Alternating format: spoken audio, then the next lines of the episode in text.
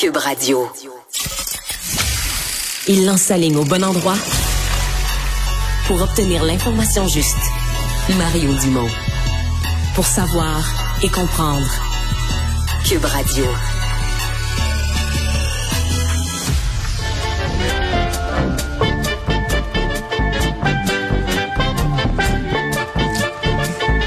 C'est une date mythique pour certains. May the 4th, avec le jeu de mots, May the 4th with, be with you. Même moi, je trouve ça niaiseux.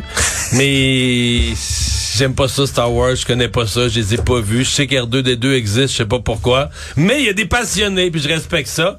Jeff Bérard, créateur de contenu, euh, sur la thématique euh, Star Wars, euh, vlog d'événements, documentaires, directeur d'exposition, est avec nous, euh, qui est un de nos collègues d'ailleurs. Salut, Jeff. Ben oui, salut. Salut, Mario. Toi, c'est important. Et Alex qui est Ben là. oui. Euh, Ben, toi aussi, Alex, là- Alex, t'es Star Wars. Moi, je suis ton assistant sur Star Wars pour aujourd'hui, Mario, parce que oui, moi, je suis, je suis très, très fan de la franchise. Peut-être pas autant que certaines personnes, certainement pas autant que Jeff, mais quand même, mais quand même. On va, on va coacher Mario aujourd'hui. Ouais.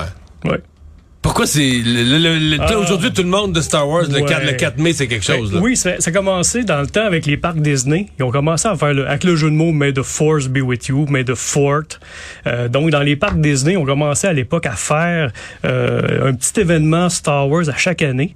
Puis tranquillement, ben, c'est devenu un événement international. Puis ça a pris l'ampleur qu'on voit présentement. là. Il y a beaucoup de compagnies qui lancent des produits Star Wars pour cette date-là, qui vont. euh, c'est ça, c'est profiter devenu un événement aujourd'hui. Oui, mercantile, mais euh, très plaisant quand même pour les fans comme nous. Là. Ouais, euh, les partis Ouais. politiques aujourd'hui, Mario, ça, ça va te toucher, qui ont fait des publications. J'ai vu celle de Québec solidaire qui ont repris, tu sais, le générique défilant jaune là, de Star Wars avec l'écriture, puis qui parle des Jedi. Parce que tu vois, eux autres sont d'une génération plus jeune, ne devraient même pas connaître ça. là. Ouais, Moi, mettons, le premier, c'est le seul que j'ai vu. Là, j'étais dans la salle, j'avais 7 ans. En Rivière-du-Loup, au cinéma, j'avais 7 ans.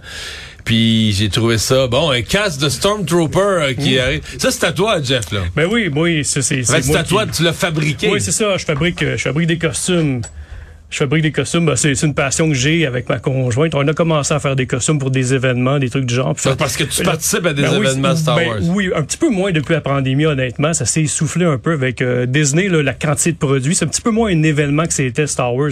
Mais pour venir un petit peu à ce que tu disais en 1967, c'est ça, ça a été vraiment, tu sais, c'est le premier gros blockbuster. Puis il y avait un contexte aussi euh, Il y avait sociopolitique. E.T., l'autre c'était E.T. un petit peu Euh, après. Dans les années 80, c'est quand même après, un petit 5-6 peu ans après, plus ouais. tard. Fait qu'il n'y avait pas de blockbuster tant que ça dans ce temps-là.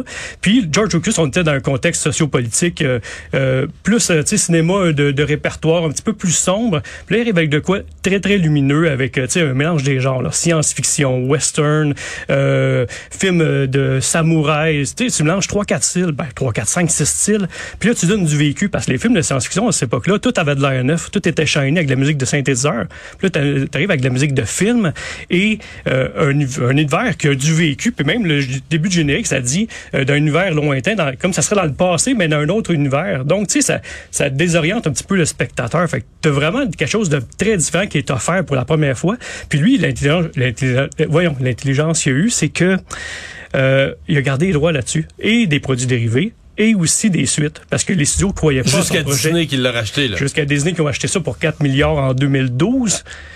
Et euh, ils ont rentré leur argent solidement depuis ce temps-là Ah de- oui. une couple de fois. Ouais, parce que là maintenant, c'est plus juste les films, hein, Mario. Euh, au début, là, t'as, t'as, t'as la chance d'avoir vu le très jeune, le, le premier film, comme tu dis, mais c'est qu'au-delà de ça, maintenant c'est une franchise. C'est aujourd'hui pour le 4, ils sortent des nouvelles séries animées de Star Wars, ils sortent des nouveaux produits, tu sais, toutes sortes de choses. Maintenant, on est rendu Là, c'est des complètement dérivés des dérivés. C'est des personnages dont on fait l'histoire. Oui, des fois on va on va un peu loin, tu sais, il y a même je sens tu sais la quantité, tu sais Star Wars c'était un événement dans le sens qu'il en sortait un ou trois ans et même au niveau technologique, ça venait de temps des tu sais les premières caméras numériques, les premières caméras HD, le premier film filmé en HD, les premiers personnages en CGI. Tu sais, il y avait une avancée technologique. Maintenant, tu écoutes un film comme Le Parrain, ben le son, c'est Skywalker Sound qui l'ont fait, fait qu'ils ont innové au niveau du son.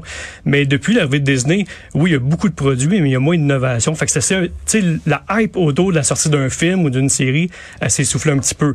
Mais oui, il y en a vraiment beaucoup. Puis c'est ça, on est rendu dans des personnages des fois plus que secondaires. Là, on va dans, dans tous les raccoins de l'univers. Ouais, puis ça, ça, en même temps, ça, ça permet aussi, là, aujourd'hui, sorte euh, la deuxième saison d'une série qui s'appelle Star Wars Visions, par exemple, dans laquelle ils, ils vont essayer tellement de styles complètement éclatés. Fait que, tu sais, c'est- c'est rendu un- une espèce d'histoire, de contexte, si on veut, de référence. Il y a le studio qui ont fait, je pense, c'est Wallace et Gromit, là, le- le, film comme en plasticine. Puis ils font un truc de Star Wars avec ça maintenant. Donc, tu vois, ça, ça devient un univers complètement Non, mais ça a été les, les associations avec les Legos, c'était Ah oui. pour faire de l'argent, c'était dans toutes les directions. Hasbro, euh, Lego, euh, c'est incroyable la quantité de produits dérivés. Juste dans les dix dernières années, probablement, les prix ont explosé.